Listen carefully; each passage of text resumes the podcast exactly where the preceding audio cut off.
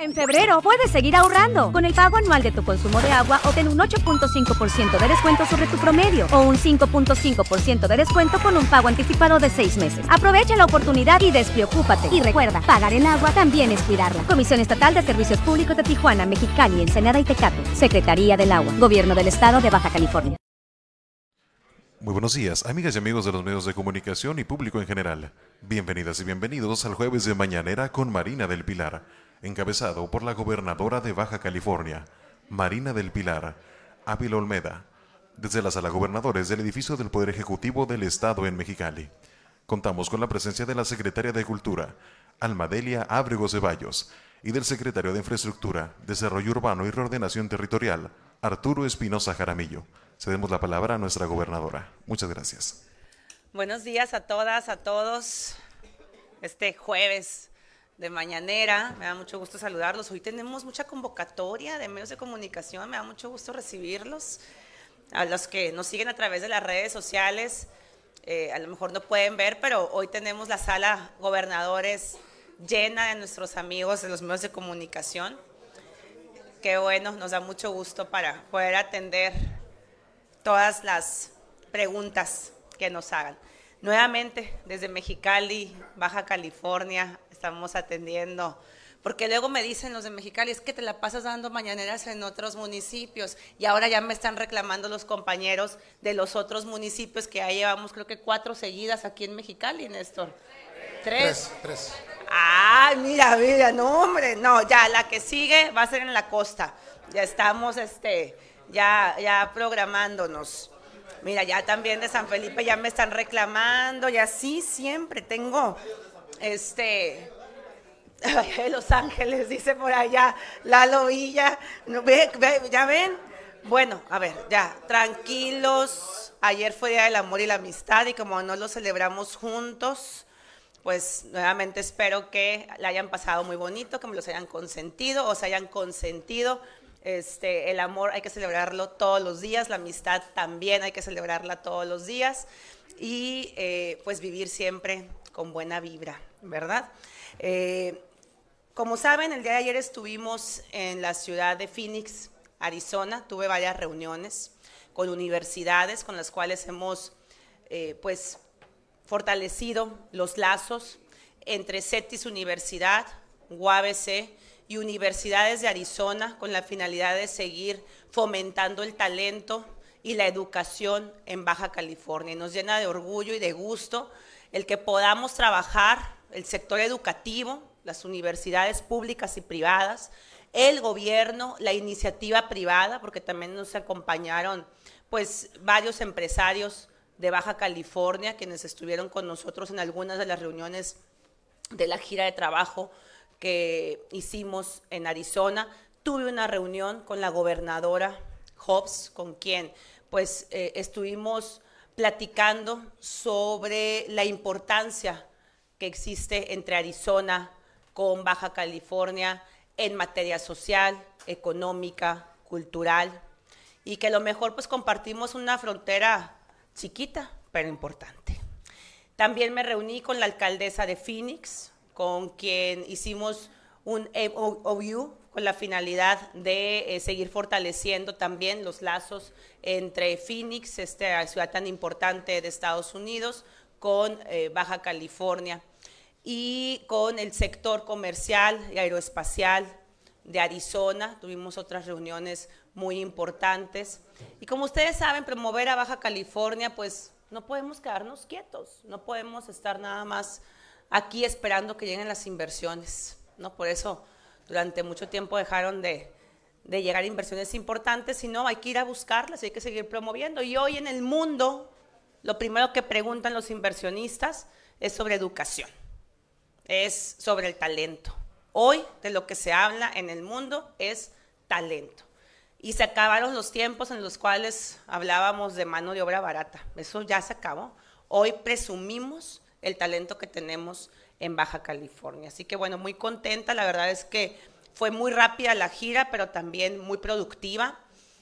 Y regresamos pues con estos convenios entre UABC y CETIS, nos acompañaron los rectores justamente tanto el, el rector de CETIS como el rector de UABC como el rector de la UTT, eh, que, quienes estuvieron con nosotros y el rector este, de la, perdóname, ay, se me... De la UTT, de la universidad, este... Sí, de la UABC, CETIS, el Ibero, perdóname. Ay, mira, de esas veces que lo de, de la Ibero, efectivamente, una disculpa, rector, eh, que estuvieron con nosotros.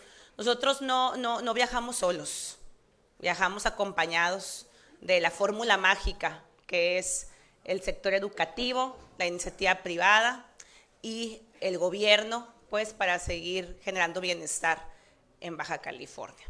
Y pues bueno, ya estamos aquí, vamos a hablar también, le vamos a dar el uso de la voz a nuestra querida Almadelia Ábrego, secretaria de Cultura, como también a nuestro secretario de SIDURT, Arturo Espinosa, para que nos hablen sobre este, el Plan Estatal de Vivienda. Arturo, ah, miren, se me estaba pasando comentarles otro de los temas también a los que este, estuvimos por allá. Hoy arranca el vuelo Phoenix-Tijuana directo. Hoy está arrancando. Ayer con la alcaldesa pues terminamos de celebrar este vuelo tan importante. Creo que es, eh, bueno, no me quisiera adelantar si no tengo, pues, ayer estuvimos platicando de que es uno de los vuelos pues eh, más importantes de una ciudad de Estados Unidos a Tijuana directamente, vuelo directo a Tijuana, ¿no? Entonces, pues nos da muchísimo gusto también poder hacer ya este anuncio en materia de turismo. ahorita se encuentra nuestro secretario de Turismo justamente en Phoenix, pues para darle la bienvenida a todos a, a Baja California, a Tijuana, Baja California. Y pues ahora sí, sin más, ya no me voy a alargar para poderles dar la voz porque hoy vamos a tener seguramente mucha participación, como me puedo dar cuenta, tenemos pues a muchos compañeros de los medios, así que prefiero no alargarme para poderles brindar a ustedes la oportunidad de hacer sus preguntas. Adelante, Almadelia. Gracias, gobernadora, con, con tu permiso. Pues muy buenos días a todos y a todas que nos encuentran, nos encontramos aquí esta mañana. Es un gusto estar con ustedes y compartirles un poco de la oferta académica que vamos a tener en todos los centros estatales de las artes aquí en Baja California para este semestre del 2024, que siempre por tradición lo tenemos del mes de febrero al mes de junio. Eh, también vamos a platicar acerca de la app Cultura BC, donde todas y todos los ciudadanos ahora pueden consultar la cartelera cultural, los que están interesados en arte y en alguna disciplina artística también, en nuestro CEAR Mexicali, en Tijuana, en Ensenada, Tecate, Playas de Rosarito, San Quintín, así como en nuestra querida Biblioteca Pública Central. Se están ofertando 225 talleres Ojo, es una oferta enorme, enorme, enorme. Hay de todas las disciplinas artísticas, pero además por instrucción de nuestra gobernadora, hemos ido sectorizando esa oferta. Regularmente estaba para niños, niñas, jóvenes, adolescentes, gobernadora, pero tú nos has indicado que es importante la tercera edad. Ya hay cursos y talleres de arte, de cultura específicamente para personas de la tercera edad, para personas con algún tipo de discapacidad, también los tenemos. Esta oferta académica de, de plástica, de música, de danza, de teatro o simplemente aquella persona que quiere iniciarse en las artes. Ojo, es importante comentar que aquí específicamente en la ciudad de Mexicali vamos a tener 44 de esos talleres y las inscripciones vencen el día de mañana. Todavía hoy pueden ir al CEAR o hablar por teléfono para hacer su inscripción. Mañana 16 de febrero es el último día. Estamos atendiéndolos de las 9 de la mañana a las 4 de la tarde. Y los cursos están incluso hasta las 8 de la noche. Es decir, pueden dejar a los niños en alguno de los talleres o cursos en el CEAR o a los jóvenes y generalmente son de las 4 de la tarde hasta las 8 de la noche. En Tijuana son 91 talleres y cierran las inscripciones el día 28 de febrero. En Playas de Rosarito 39 talleres, cierran el 28 de febrero. En tenemos 33 talleres, cierran también el 23 de febrero. En Ensenada tenemos siete talleres, las clases inician todavía, eso es un poquito más adelante, hasta el mes de marzo. Las vamos a tener, no se habla decir ahora qué voy a hacer con los niños en la tarde. Hay una gran oferta. Y quiero hablar que también en San Quintín estamos con eh, artesanías para aquellas mujeres que tienen problemas en el contexto de movilidad, expresión oral en el rescate de nuestras lenguas originarias y para mujeres también que son víctimas de violencia. Ahora hay estas estrategias a través del arte, del canto en círculos, por ejemplo, que es un programa que hemos estado impulsando para el tema de violencia doméstica.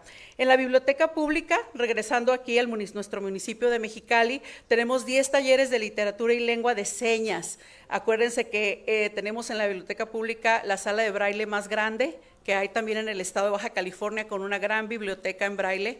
También tenemos ajedrez y eh, cursos de lectura y escritura. Todos estos, los de la biblioteca, son gratuitos. Quiero mencionar, algunos tienen costo que son cuotas de recuperación muy bajas, al mes eran menos de 300 pesos por todos estos semestres, pero recuerden que hay muchos gratis, así que quisiera invitarlos también a que toda esta información la puedan consultar ustedes en la app. Si tienen una plataforma plataforma digital de Android o tienen de iPhone, pueden entrar, se llama Cultura BC con mayúsculas y les va a pedir un pequeño registro donde ponen sus nombres, sus datos y a través de eso, pues así como les llega la alerta del banco que ya les pagaron o que ya llegó, ya es hora de irse al cine, cuando compramos los boletos en línea, les va a llegar una alerta que les diga ya es hora del concierto, ya es hora de la obra de teatro.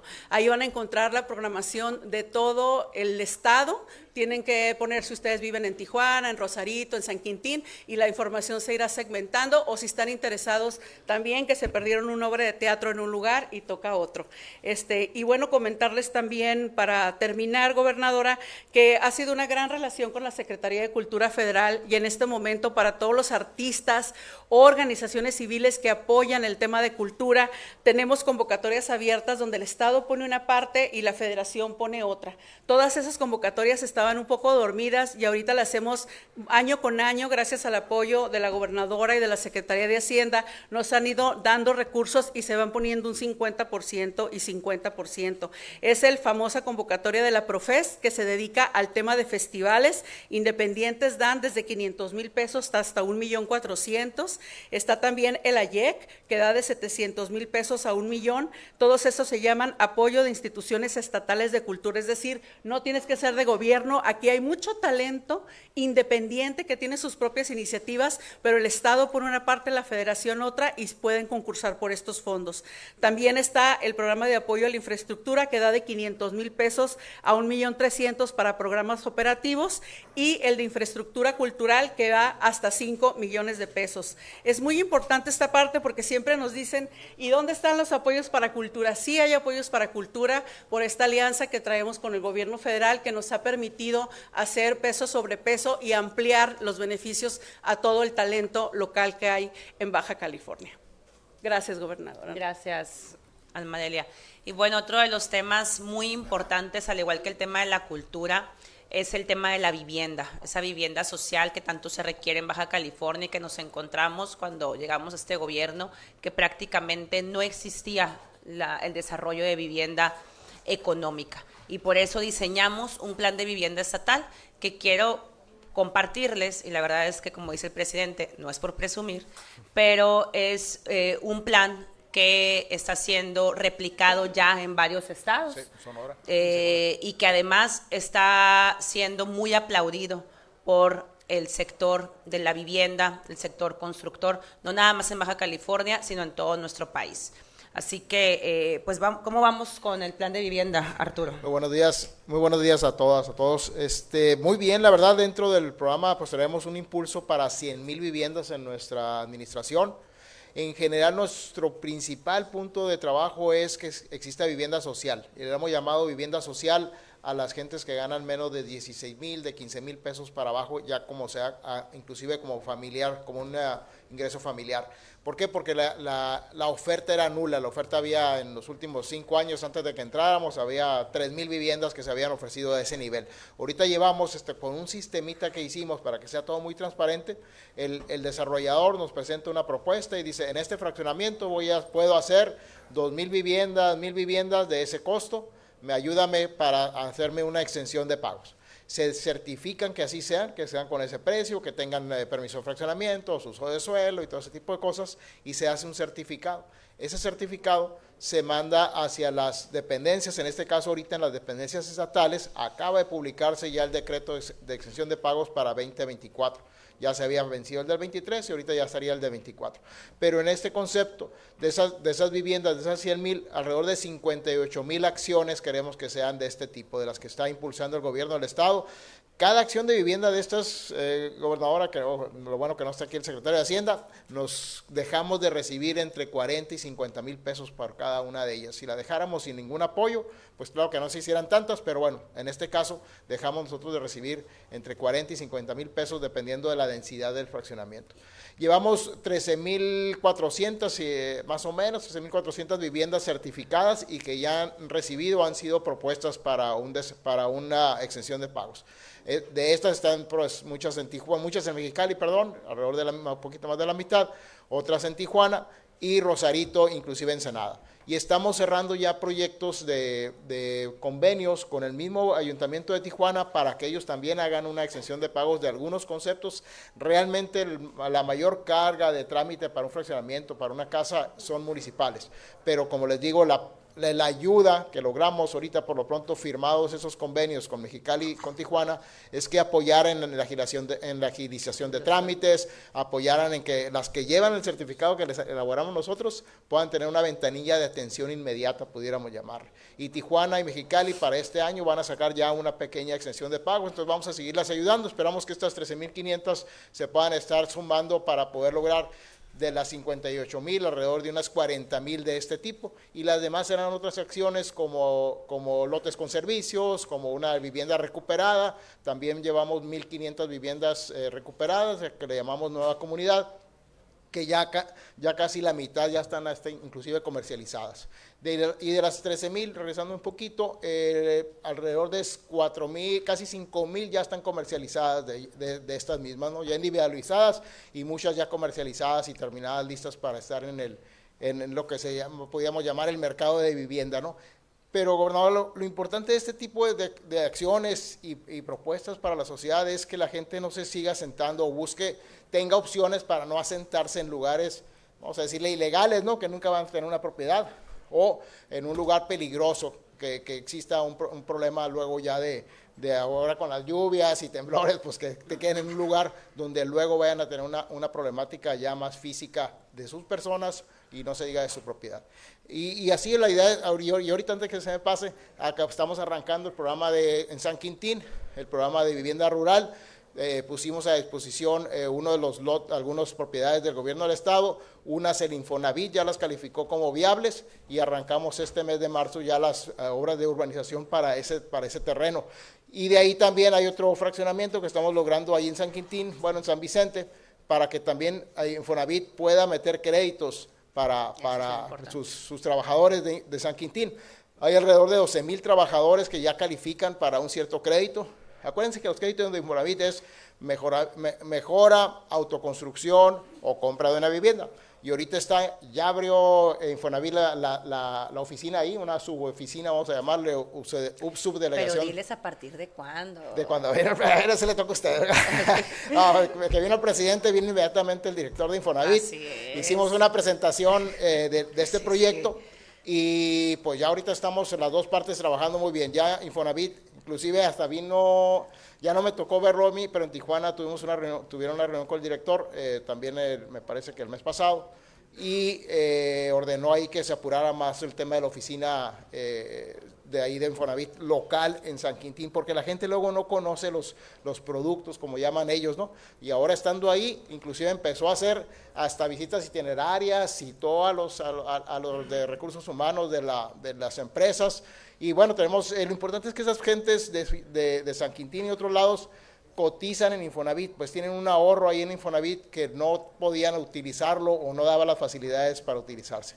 Y ahora con la visita del, del presidente, la gobernadora le, ofreció este o le dijo esta propuesta y ya es todo un hecho, ¿no? Ahí va, ahí va a ir para adelante, irlo empujando y, nos van a estar pidiendo cuentas eh, de la parte estatal y la parte federal, pero vamos bien, yo creo que vamos avanzando. Estamos calificando otros, otros lugares que es difícil luego también en San Quintín porque hay que hacerle la instalación eléctrica que a veces no hay, el acceso, entonces eh, luego la construcción misma de la casa es un poquito más cara porque no están todos los materiales a la mano. Pero bueno, ya tenemos una casa y ahorita salió el modelo para arrancar con un precio eh, alrededor de 750 mil pesos.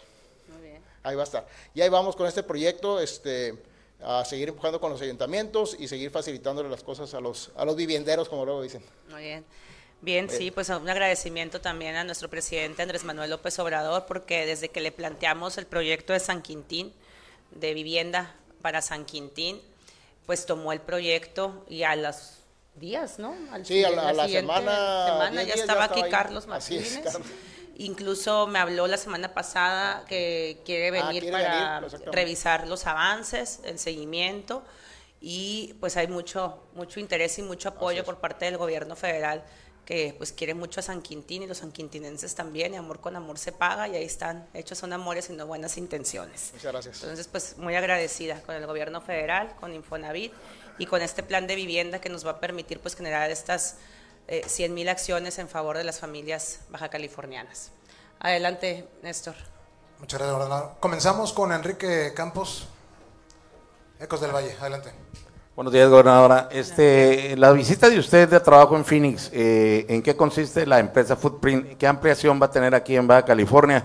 Y ahorita, tocando el tema también, si puede, el asunto de la creación, de la instalación de torres eléctricas que viene de Peñasco, la planta fotovoltaica más grande de Latinoamérica, la número dos, que al parecer va a dar servicio a Baja California para las interrupciones de energía eléctrica en verano. A ver si nos puede apoyar, por favor. Sí, bueno, Footprint qué bueno que lo comentas porque eh, omití mencionarlo en mi, eh, pues en mi informe al inicio de la mañanera. Eh, la verdad es que desde que yo era presidenta municipal, esa empresa llegó a Mexicali apenas para instalarse. Hoy en día es ya una de las empresas más generadoras de empleo que tenemos en la capital del estado. Están enamorados de Mexicali y de Baja California, tienen intenciones de seguir reinvirtiendo hablamos pues de algunos compromisos que están haciendo con, el Estado, con Mexicali particularmente, y de su interés de continuar creciendo en la capital de Baja California. En estos momentos no pudiera yo darles eh, montos o cifras de reinversión, porque la empresa pues sigue trabajando en ello. Sin embargo, me parece que es muy bueno el seguir en comunicación con empresas que ya han creído en Mexicali, que ya están establecidas en Mexicali y primeramente agradecerles la confianza y agradecerles el que quieran seguir invirtiendo en nuestro estado con buenos empleos y bien remunerados para nuestra gente. Entonces, pues contenta por esa parte. Eh, ellos, la verdad es que los comentarios en relación a el desempeño de la empresa en Mexicali, pues están muy, muy contentos. En cuanto al tema de la fotovoltaica, pues efectivamente un porcentaje muy importante de la energía de la fotovoltaica en Peñasco es para Baja California. Y aquí ya las partes técnicas pues se las va a pues, compartir Arturo. Va, muy avanzado, la verdad que es eh, Comisión Federal ha sido muy constante en la liberación o la, en la Mm, en, hacerse llegar los derechos de vía. Muchos derechos de vía a veces no son comprados, son eh, rentados, se rentan los derechos, el, derecho de paso de la postería o de las torres de, alta tensión que vienen pues este, desde Peñasco y llegan a, aquí hay una subestación que inclusive ya se está construyendo en la zona de Coronitas, ya la Comisión Federal ya tiene propiedad ahí sí la compró, este, ya está construyendo todas las líneas, de, va a ir desde aquí hasta Peñasco, a, eso, a ese largo, va construyéndose bien. Eh, ahorita acuérdense que hay, dos plantas que se están construyendo también, dos plantas de ciclo combinado de gas natural eh, y se, terminan, se llaman de ciclo combinado, una en San Luis Río Colorado de ah, número cerrado 600 megawatts y otra en la zona de Ejido Puebla también con 600 megawatts. Esas deberán estar este, trabajando, dice, eh, se dice que una de ellas cuando menos antes de que se termine la administración del presidente López Obrador, otras no estamos tan seguros, va un poquito más desfasada, pero cuando menos una. Y ya con esa tendríamos casi la capacidad cubierta, más la otra que se construyó en la zona de Cuernavaca, que es una tipo temporal, pero quedó ahorita construida por Comisión Federal ya queda cubierta los picos necesarios en verano. Y todavía cuando esté ya conectado con, el, con la fotovoltaica de Peñasco, pues vamos a estar más que cubiertos y suficientes para, para bastantes años de energía con estos 1200 de estas dos plantas y todavía la conexión con, con Puerto Peñasco. Así vamos. Ah, sí.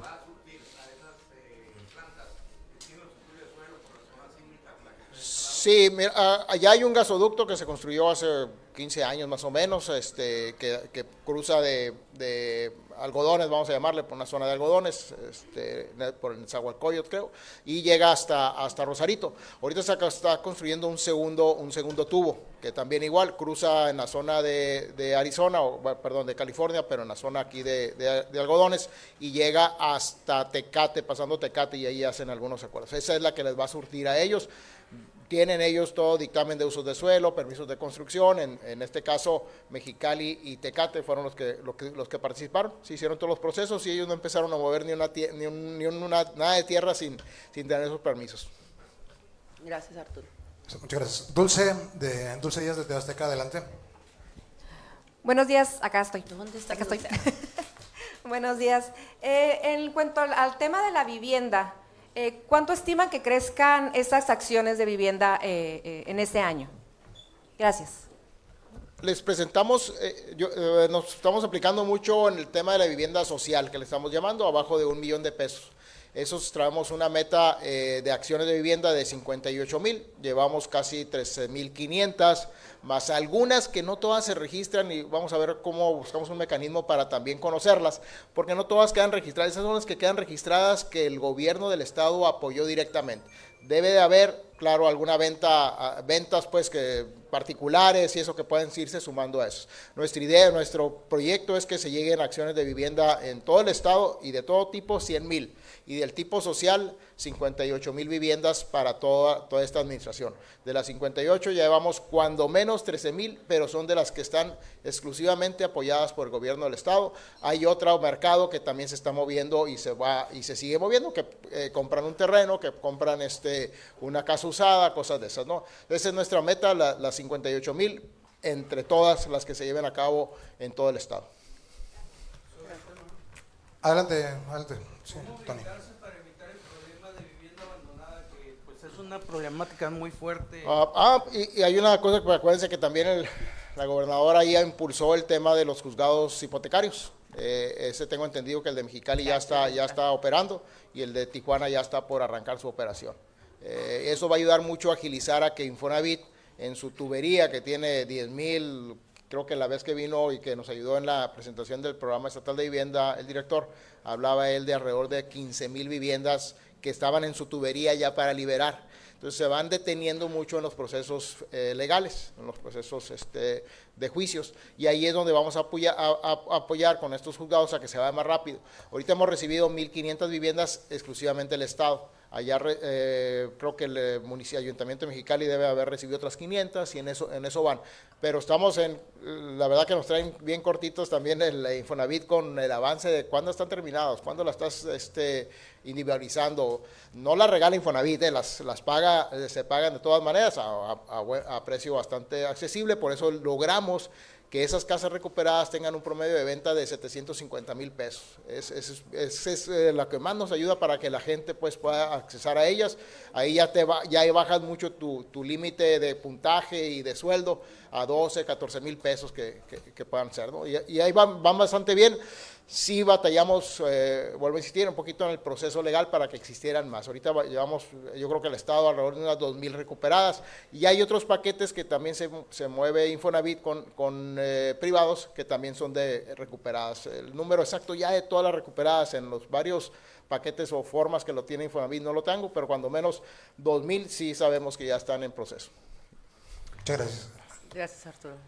Continuamos con Erika Gallo. Eh, gobernadora, nada más retomando un poco el tema que, del que hablaba con las universidades, el rector hace algunas semanas cuando iniciaba el semestre hablaba acerca de la necesidad de crecer en algunas carreras, de crecer en algunos espacios que dijo que pues realmente están eh, saturados y no, no pueden crecer en la matrícula. Eh, estos, este tipo, por ejemplo, de, viajes y de rutas que hacen con ustedes, ¿cómo se traduce en beneficio a los alumnos o a quienes aspiran a, a ingresar a la, a la UABC? ¿En qué se va a traducir específicamente en la universidad pública? ¿En qué se traduce? Y también preguntarle su opinión sobre los perfiles que hoy da a conocer Morena. Usted a través de sus redes sociales, pues bueno, ya felicitaba a los eh, seleccionados eh, para las candidaturas en cuanto a diputaciones eh, federales y en cuanto al PT, eh, pues dicen que Bonilla podría ser el candidato del PT al Senado y eso, eh, bueno, pues implicaría que él repitiera eh, en el cargo. ¿Qué opinión le merece dadas pues las situaciones con, con Morena, el PT y pues Bonilla tóxico? Oye, a ver, bueno, en cuanto al tema de las universidades, pues la verdad es que es muy bueno porque seguimos capacitando a nuestros jóvenes en actividades vocacionales en Baja California, ¿no? Eh, tenemos que seguir fomentando estas actividades desde que son pequeñitos, Nuestras niñas, niños, el tema de las ingenierías tan importantes, los semiconductores, que hoy en todo el mundo pues se habla de semiconductores.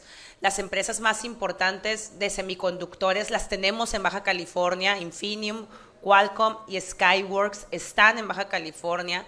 Skyworks lleva más de 50 años en Mexicali. Entonces nos hemos ido especializando justamente en esto. El nearshoring, que como ustedes saben, pues ahorita es la palabra de moda, pero nosotros llevamos ya muchos años haciéndolo. Cómo estamos también eh, en Baja California adecuando nuestra logística para el tema de la proveeduría.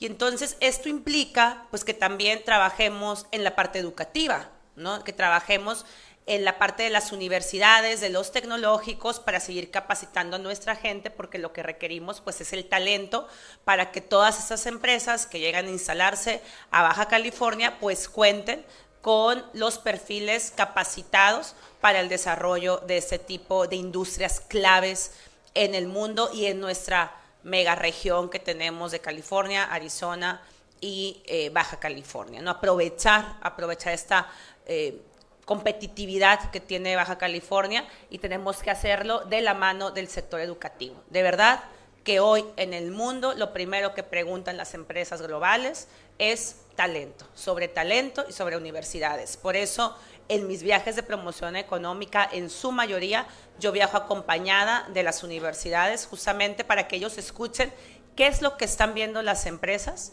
y en base a eso seguir especializándonos. Y lo hacemos, evidentemente, de la mano del sector público, educativo y privado. En cuanto al tema de los perfiles de Morena, pues la verdad es que todos son compañeros y compañeras, ustedes pueden darse cuenta.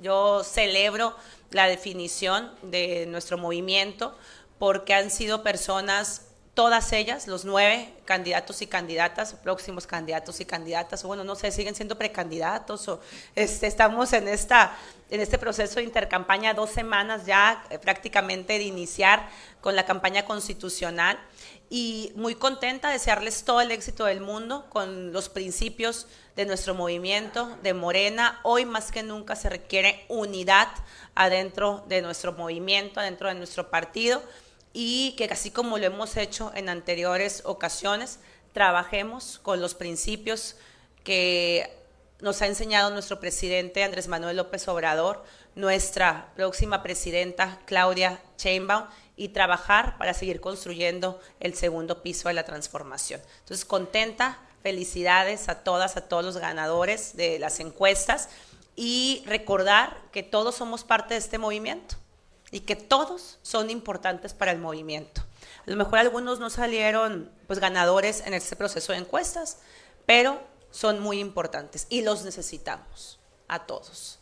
Así que Sí, soy muy conforme, estoy muy satisfecha, muy contenta con todos los perfiles. Son personas todos eh, que nos han ayudado en el movimiento desde hace muchos años eh, y que han estado apoyando al presidente de la República y que seguirán apoyando a la próxima presidenta.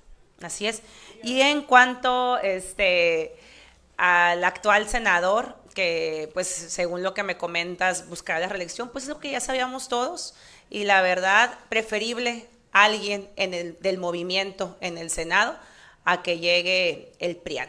Este, y en ese sentido, pues el PRIAN hay que recordar que se fue hasta el piso en las pasadas elecciones eh, y seguramente van a quedarse en el piso en las próximas elecciones. Pero mira, mientras sea parte del movimiento y al, al, final del día el PT va en una alianza con la doctora Claudia Chemba y eso es lo importante, lograr el plan C. Entonces, eh, muy seguramente tanto el verde como el PT pues le van a ganar al PRIAN, que es lo más importante. Muchas gracias. Continuamos con Mario Palacios, Conexión. Adelante. Buenos días, gobernadora. Solo dos temas. Solo para precisar o abundar un poquito más sobre el tema del vuelo de Phoenix, bueno, de Arizona. Dije que, dice que va a Tijuana. Saber si, con qué frecuencia estarán saliendo, las conexiones que tendrán y si en algún momento próximo estará también lo mismo para Mexicali. Y segundo, en el tema de los sismos del pasado lunes, la madrugada, pues eh, había una solicitud por parte de algunas escuelas, tanto oficiales como particulares, para que el protocolo de atención, de revisión a escuelas, sobre todo dañadas, pudiera pasar a manos del municipio, protección civil municipal, porque consideran que hacerlo a nivel estatal, el Consejo Estatal de Protección Civil sería burocrático, sería tardado, de hecho lo es. Entonces solicitaban al secretario, el cual no descartó que pudiera hacerse así, pasar de inmediato, en automático, a que Protección Civil Municipal pudiera hacer esas revisiones. Bueno, en cuanto a la primera pregunta de la frecuencia del vuelo, este, es que Miguel Aguíñiga está justamente en, en Phoenix. Eh, buscando eh, en, la, en, el arranque de este vuelo. La verdad es que ahorita no te pudiera dar esa información de las frecuencias, los días y los horarios del vuelo. En cuanto lo tengamos, se los eh, vamos a compartir. Aquí está, uno diario. ¿A qué hora, Jaime? En la mañana, ¿verdad? Viene llegando a mediodía y a continuación se regresa para Phoenix. Ok, entonces sale de Phoenix a las 9 de la mañana aproximadamente, ¿no? Le paso el horario de expedición, llega a Tijuana y ya se regresa para Phoenix. Es una hora de vuelo y se regresa de Tijuana a Phoenix. Entonces es un vuelo diario de Phoenix a Tijuana y de, de Tijuana a, a, Phoenix. Pero más tarde vamos a compartir ya los datos específicos. Y en cuanto al tema de protección civil que nos comentabas, adelante Arturo. Eh, mira, eh, protección civil en sí no hace las inspecciones, recibe los reportes cuando hay cosas físicamente que se ve dañado, entonces hacen los reportes desde bomberos, ¿no? Protección Civil está desde el municipio, estatal, a cualquiera de los tres puede llegar. Y ya eh, lo que es el INIFE y el, la, área educativa, de infraestructura educativa del, Estado, hace ya las revisiones ya más generales, o sea, más eh, puntuales o generalizadas en todas las escuelas, aunque no hayan reportado algún problema, ¿no? Cuando existe algún problema, ahí sí, la verdad que tiene que entrar eh, uno, un, algún ingeniero este, eh, responsable para revisar algún daño real, que ya lo, lo, dictamine, pero ese sí ya hay que detener la escuela, ¿no? La revisión general, la verdad, lo hacen desde los propios maestros, oye, no pasó nada, no pasó nada, bueno, vámonos. Hay alguna grietita, entonces ahí ya es donde hablan y van y revisan. No es tan generalizado el tema de, de esperar a que vaya un inspector de protección civil a revisar escuela por escuela, ¿eh? nada más cuando existen daños. Y en general sí lo hace el INIFE, pero ya también igual va, va haciendo una... Eh, revisión selectiva según si exista o no reportes, ¿no? Y si existen reportes, pues se revisan las, también las, las eh, escuelas que estén alrededor de la zona, ¿no? Así es como funciona, no es tan claro eso, eso de irlas a revisar una por una por protección civil y, y palomearlas o liberarlas. Muchas gracias. Continuamos con Eduardo Villa, Segunda Z. ¿Qué tal? Muy buenos días, gobernadora, y a, a, a todo el, el gabinete. Eh, Dos preguntas, si es posible. Eh, la primera de ellas, eh, pues en representación del compañero Israel García, el compañero fotoperiodista, hace cuatro años fue víctima de una agresión, fue brutalmente golpeado durante una eh, cobertura que realizaba aquí en Mexicali. a cuatro años de este incidente donde fue golpeado, donde hubo un proceso, sigue sin haber resolución. El- la, la semana pasada, él daba una conferencia de prensa donde reclamaba que la Fiscalía General del Estado ni el mecanismo de protección se habían puesto en contacto con él para absolutamente nada, pese a que fue brutalmente golpeado, insisto, durante una cobertura periodística exclusivamente. Preguntarle, digo, ya sea a usted o a la Fiscalía, que nos responda, ¿no? ¿Qué es lo que está pasando en este caso? Porque al final es un tema de agresión directa a periodistas por su acción eh, laboral no por otra cuestión, es totalmente declarado que es un tema de su trabajo. Y en otra pregunta, gobernadora, el viernes pasado publicamos un reportaje en Semanero Z relacionado con el cártel del despojo, estas agrupaciones que se dedican a apoderarse de viviendas y que incluso mediante escrituras falsas eh, se presentan en el registro público de la propiedad y las terminan por inscribir preguntarles si tienen eh, alguna información. Se habla hasta de más de 200 casas que pudieran estar inscritas eh, o mucho más con, eh, con documentación apócrifa que incluso tiene hasta la posibilidad de acceder a créditos de vivienda en Infonavit. Preguntarles si tienen alguna información sobre este, esta agrupación y si es uno de los temas también a atender en el tema de la vivienda. Mira, no tengo ninguna información sobre esa información eh, que comentas. Lo que sí les puedo decir es que los juzgados hipotecarios que acabamos, pues, a partir de este año de crear en Baja California, a iniciativa de una servidora, quiero decirlo, eh, que yo se lo planteé en su momento al magistrado presidente, Isaac Fragoso, sobre la importancia de estos juzgados en Baja California, porque sabemos que somos uno de los estados con más vivienda abandonada. Y eh, ya, se, ya, ya están creados, entiendo que ya están por abrirse o ya se abrieron incluso. La verdad es que no le he dado seguimiento al, al momento preciso, ¿no? pero supe hace unos, unas semanas que estaba ya por eh, arrancar eh, uno de los juzgados hipotecarios. Y esto va a ayudar mucho, va a ayudar mucho el tema de, de estos juzgados en materia jurídica y para evitar justamente este tema de, pues, impostores, ¿no? Entonces, eh, yo no tengo información en relación a un caso en particular. Honestamente te mentiría si te dijera que sí, no tengo yo información precisa sobre un caso en particular, sobre eh, una situación de esta naturaleza. Sin embargo, sí considero que estos juzgados hipotecarios vaya- van a ayudar mucho en la certidumbre jurídica.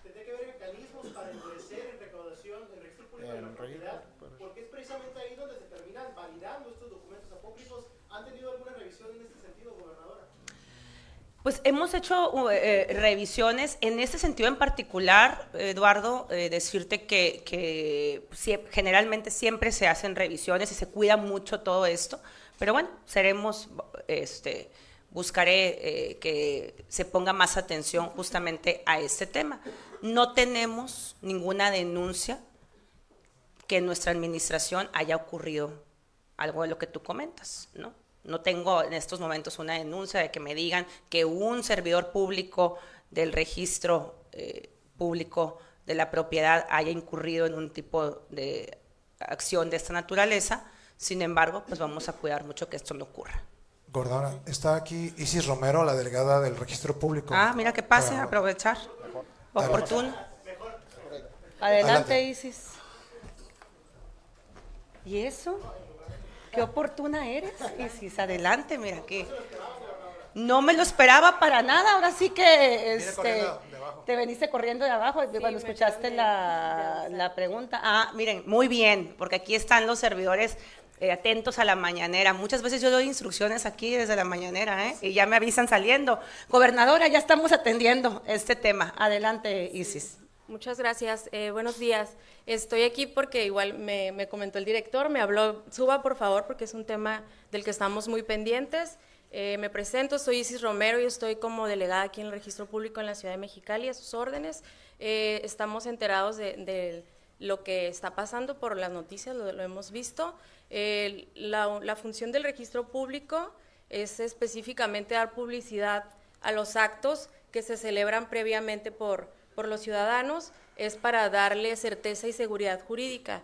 El registro público de la propiedad, eh, eh, por instrucciones del, licenciado Carlos Murilla, que es nuestro titular, nos ha encomendado que verifiquemos, sobre todo con los documentos que proceden de otros estados, como es el caso de los mencionados, que nosotros eh, generemos una validación de los instrumentos. ¿Qué hacemos? Eh, con- al recibir el instrumento y verificar que no es del estado de Baja California, lo sometemos a un procedimiento de validación. Enviamos un correo y hasta que la notaría nos eh, valida esa información que es de su autoría, que es de su protocolo y que efectivamente son las partes, se le da la publicidad al acto. Nosotros como autoridad administrativa únicamente damos publicidad, no participamos en la elaboración de instrumentos públicos, únicamente estamos eh, recibiendo información, verificamos que se cumplan con los requisitos de ley y además que sea un documento que cumpla con las características para que sea susceptible de inscripción. Estamos abiertos a sus, a sus eh, necesidades, a sus denuncias, estamos pendientes, como les comento, eh, siempre validamos los instrumentos foráneos y obviamente pues estamos enterados de la situación por, a través de las redes y demás, pero no sé si quiera que abunde en algún otro. Directora, ¿qué tantos casos habrán identificado ustedes eh, eh, digo, desde, desde hace algunos años que, que está en esta revisión? Y por otro lado, si nos podría comentar de qué notarías han identificado fuera del país que incurren en estas irregularidades. Publicamos nosotros que había eh, notarías en las cuales ya no existían y seguían emitiendo folios y documentación. Como le comento, en específico se nos presentan, eh, yo creo que es una, una situación que se da más aquí en la ciudad de Mexicali. Eh, como somos, la- pues como ser- por ser la capital, nos ubican más de otros, de otros estados y nos presentan aquí la mayoría de los instrumentos foráneos. Eh, todos los procedimientos, todo- todos los instrumentos foráneos se someten a validación. No podría yo decirle de una notaría en específico porque no tenemos alguna denuncia que se haya presentado formalmente en, en cuanto a que tengamos información de, alguna, de algún instrumento apócrifo. Como le comento, nosotros la validación la hacemos entrando a la, a la página oficial de los colegios, del- del- de las notarías, verificamos la existencia de la misma, se procede a enviar un correo institucional y a partir de esa validación procedemos a la publicidad del instrumento. ¿Han detectado casos? No, no en este momento que yo le pueda indicar. Sí. Gracias. Muchas gracias, De con verdad, permiso. mucho gusto. Gracias. Muchas gracias. Continuamos con Mireya Cuellar. Ah, adelante. ¿Cuál es el otro tema? Ah, sí, este, adelante, Alfredo. Buenos días. No, no, no forma parte del, del mecanismo ni local ni federal, pero por supuesto es un asunto que siempre podemos revisar. O sea, la seguridad de los periodistas es una prioridad del gobierno y en el sentido del mecanismo pues estamos totalmente abiertos a, a revisar, pero al día de hoy no está integrado ninguno de los dos mecanismos. ¿Se ha buscado tener contacto con él a raíz de su declaración la semana pasada? No, pero con mucho gusto lo buscamos. No, no. Miren, mucho del mecanismo funciona, se excita el mecanismo a partir de la petición de la persona. Nosotros en ocasiones hemos ido a buscar, eh, incluso a promover del local al federal, y muchas veces no, los propios periodistas no lo consideran. Entonces sí es muy importante, evidentemente, con mucho gusto lo buscamos, pero también pues es importante el interés de parte de él para acercarse. Gracias. Bien, sí hay que contactarlo, por favor, Sí, claro que sí, Alfredo. Este, darle seguimiento. Y Fiscalía, este, no sé si tenga algún avance en la investigación. Eh, pues si quieres que se Gobernador, ah, perdón. Sí, ¿les parece bien? Mario, eh, en cuanto a la información del vuelo, eh, efectivamente comentarles que sale de, de Phoenix a Tijuana a las 11.15 de la mañana y llega a Tijuana a las 11.42. Hay que recordar que es una hora de diferencia, entonces es una hora de vuelo. Yo traía que era a las 9 porque me dijeron que si quería quedarme un día más para regresarme en el vuelo. Les dije, no, no, no, me regreso inmediatamente. Yo tengo mucho trabajo allá en Mexicali, pero allá anda este, eh, nuestro secretario de Turismo y de Tijuana a Phoenix sale de, a las 12.22 del mediodía y llega a Phoenix a las 2.42. Este, ahora sí, ya. Gobernadora, este, eh, Adelante. Ah, buenos días. Buenos días. Este, gobernadora, en- esta es una información, bueno, en Tijuana hay mucha inquietud eh, por lo que ha ocurrido con los policías asesinados. Eh, la opinión pública se enteró de que había habido un robo de droga a partir de un video que subieron los grupos delincuenciales y antier acaba de aparecer una nueva, eh, un anuncio diciendo que les robaron, en este caso hablan de elementos de la Guardia Nacional, 50 toneladas de cocaína. Sé que es muy importante pues todas las acciones, las empresas, pero si no hay seguridad en el Estado, pues esas empresas van a terminar pagando derecho de piso. Entonces, aun, no quisiéramos eh, que este tema también sabemos que se da, da pie a mucha, a mucha politización, pero no puede ser que la Fiscalía ni siquiera esté informando ya de los policías que son asesinados. Cada vez que han asesinado policías en los últimos días, no nos entera, o sea, no aparecen en los reportes oficiales, no hay información sobre esos temas. Entonces genera, me parece a mí, mucha incertidumbre. No sé si la sociedad tijuanense tiene que empezar a ver ahora eh, guardias nacionales asesinados para enterarnos en algún momento de lo que está pasando sobre este tema de la seguridad en Tijuana. También el, fin de semana aparecieron el viernes pasado cinco personas en un solo vehículo. Sé que todos los días nos estamos acostumbrados a esta violencia, pero me gustaría que tuviera, pudiéramos tener información que no viole, por supuesto, las indagaciones. Claro que sí, Mireya. Eh, se encuentra tanto el general, el secretario Tizoc Aguilar, como nuestra fiscal María Elena Andrade. Hemos estado eh, pues atendiendo estos temas y no, no podemos acostumbrarnos a la violencia, nunca. Eh, lamentablemente, un porcentaje muy alto de los homicidios en el Estado está relacionado con un tema de narcomenudeo o de crimen organizado o delincuencia organizada. Eh, no todos ellos, pero las investigaciones se siguen realizando y llevando a cabo tanto por la Fiscalía General de la República como por la Fiscalía General del Estado. En cuanto a los hechos eh, precisos que nos estás preguntando, pues aquí el general Tizoc te puede dar más información.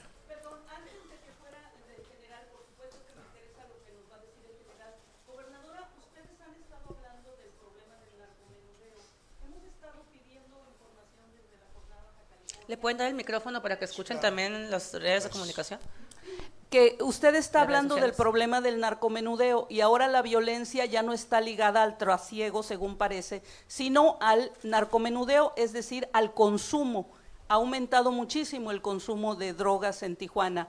No, hemos estado preguntando cifras, pero no, no hay cifras en el estado sobre cuánta gente está consumiendo droga, to- todo este- esto que tiene que ver sobre el, consumo y las campañas de prevención del consumo. Entonces, ojalá también nos pudieran dar datos sobre eso. Estamos haciendo un esfuerzo muy importante desde la Secretaría de Educación, la Secretaría de Seguridad, Fiscalía, eh, la Secretaría de Salud, justamente para la prevención. Con el programa Si te drogas, te dañas, que llegamos a las escuelas, en los cuales pues hablamos con la niñez, con programas preventivos, en donde es bien importante dejar claro que la criminalidad no deja nada bueno, que las drogas no dejan nada bueno, que eso que se ve en las series, lamentablemente la apología del delito la encontramos al prender la televisión, al prender la radio, lo escuchamos en todas partes, entonces eh, tenemos que acabar con esta cultura, ¿no? De eh, pues la criminalidad. Y es un esfuerzo que venimos realizando. Ciertamente, pues es difícil levantar un censo porque pues difícilmente se va a reconocer en un censo que hay una adicción a una sustancia o que se consume algún tipo de sustancia. ¿no? Entonces, pues eh, eh, las cifras se llevan a cabo por parte de la Secretaría de Salud y por parte también de la Secretaría de Seguridad. Eh, sin embargo, pues seguramente no, no, no son completamente eh, pues reales, porque no todo el mundo va a decirte la verdad cuando le preguntas si consume o no consume, ¿no? Eh, y en ese sentido, quiero que sepan que ese es uno de los programas principales, el tema de la prevención, el tema de evitar el consumo. Y ciertamente, pues muchos de los delitos o de los homicidios particularmente que hay en Baja California, en su gran mayoría, un porcentaje muy alto, eh, repito, no todos, pero sí un porcentaje alto, están relacionados justamente al tema de la delincuencia organizada o el narcomenudeo, este pleito por, por las esquinas, ¿no? Este, que pues está combatiendo, porque también decirles que durante nuestra administración se ha incrementado el tema de eh, las denuncias o las detenciones por narcomenudeo. Y esto es bueno porque significa que estamos trabajando y estamos deteniendo a estos narcomenudistas. ¿no? Entonces, eh, ciertamente ustedes pueden ver un incremento, pero lo que quiere decir es que ahora sí se está trabajando para detener al narcomenudista. Y ese es un trabajo que está realizando la Secretaría de Seguridad Pública del Estado. Adelante, secretario. Muy buenos días a todos y todas. Por lo que respecta a su premisa, eh, reforzando lo que dice la señora gobernadora, eh, para hacer un censo de consumo, desgraciadamente se hace en base a las personas que son atendidas en el sector salud. ¿Sí? Son personas que han sido intoxicadas o en su momento que acuden a una ayuda para poder este, atender cosa más, este, este problema de adicción. Eh, como dice muy exactamente la gobernadora, muchas personas que consumen no reconocen que están eh, bajo el yugo de esta enfermedad, porque es una enfermedad, y obviamente pues, está generando esta, esta problemática social. Eh, es un problema que estamos eh, trabajando de forma transversal, sector salud, educación y seguridad este, ciudadana. E incluso el día de mañana se lanza una campaña eh, a nivel nacional donde la Secretaría de Educación Pública con la Secretaría de Seguridad Ciudadana aquí en Mexicali un evento precisamente para promover, ¿sí? cosa más, extraerse cosa más esas adicciones, si, este, trabajando la parte previa a los jóvenes para evitar que se acerquen, ¿sí? más que la gente que ya, este, desgraciadamente, ya, ya, se adicta. Entonces, obviamente, estamos trabajando en la parte preventiva para poder eh, eh, sacar a los jóvenes de estas este, adicciones. Ahora bien, por lo que se va al narcomenudeo, efectivamente, eh, las cifras que tenemos, que manejamos, que nos marcan como negativas en el secretariado de mayor narcomenudeo, es inversamente proporcional porque en el sentido que nosotros detenemos, nosotros, federación, estado o municipio cualquiera, a cualquier narcomenudista se pone a disposición, genera una carpeta de investigación y esta genera un número. Y a veces eh, se llama interpreta ese número, incluso lo he, dicho en el mismo secretariado, ese es inversamente proporcional. Si, si, piensan que por bajar una estadística el Estado va a dejar de detener narcomenudistas, están muy equivocados. Por eso es que hemos tenido un incremento mayor en narcomenudeo en las estadísticas del secretariado, porque eh, tanto la federación, el Estado y el municipio, en el Estado de Baja California, hemos trabajado arduamente para luchar precisamente contra el, el narcomenudeo. Efectivamente, los grandes cargamentos de trasiego que antiguamente teníamos por el Estado, por ser un Estado fronterizo, han disminuido y esa lucha de poder por esas rutas se han cambiado precisamente por áreas de consumo. Entonces, esa delincuencia que estamos trabajando en, en investigación con la Fiscalía General del Estado va este, directamente este, eh, metida ¿sí? en las áreas precisamente que están en las luchas de un mercado, un mercado que desgraciadamente la ciudadanía es partícipe y estamos trabajando en la, parte de prevención, porque obviamente Cosama tiene que ver mucho ¿sí? con, con, este, con las adicciones y con el consumo. Entonces, es un trabajo social que estamos haciendo de forma transversal a nivel Estado, tres secretarios principalmente, Secretaría de Educación Pública y obviamente la Secretaría Ciudadana. Me dicen que hace 20 minutos hubo un temblor en San Felipe de 4.9, pero sí, no se reporta ningún daño, afortunadamente. Entonces, ¿por qué? Continuamos, perdón. Eh, dejamos aquí a la fiscal para que pueda atender. Y se queda el secretario de Seguridad para, las, para atender sus preguntas. Así es, muchas gracias. Concluimos, por favor, con Raimundo de Televisa. Se quedará tanto Fiscalía, Seguridad Pública, Cultura, SIDUR. Muchas gracias, compañeros. Eh, gobernadora, ¿qué tal? Eh, buenos días. Eh, dos preguntas rápidas. nos mencionan que hay muertes en el hospital de Iztecali por un parásito llamado lofomona. No sé si esté el secretario de Salud para que nos pueda hablar eh, sobre ese tema y también si nos podría dar eh, un resultado de daños totales de edificaciones y escuelas aquí en Mexicali tras los sismos, digo porque estuvimos eh, recorriendo algunas escuelas y presentan daños para saber exactamente cuál va a ser el plan de atención. Que pase Gerardo Solís para el tema ya de los montos finales de los daños registrados por los sismos. Sí, hay varias escuelas que presentan daños afortunadamente menores pero que se tienen que atender. Eh, a la brevedad, eh, contamos con el presupuesto en el INIFE con la, para poder atender estos daños en las escuelas públicas de Baja California.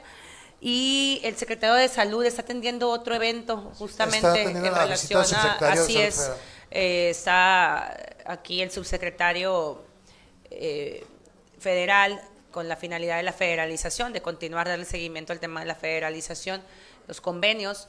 Eh, le voy a pedir que nos eh, reporte sobre esta situación y que pase. Ah, aquí estás, este, pásale Luis Miguel, por favor.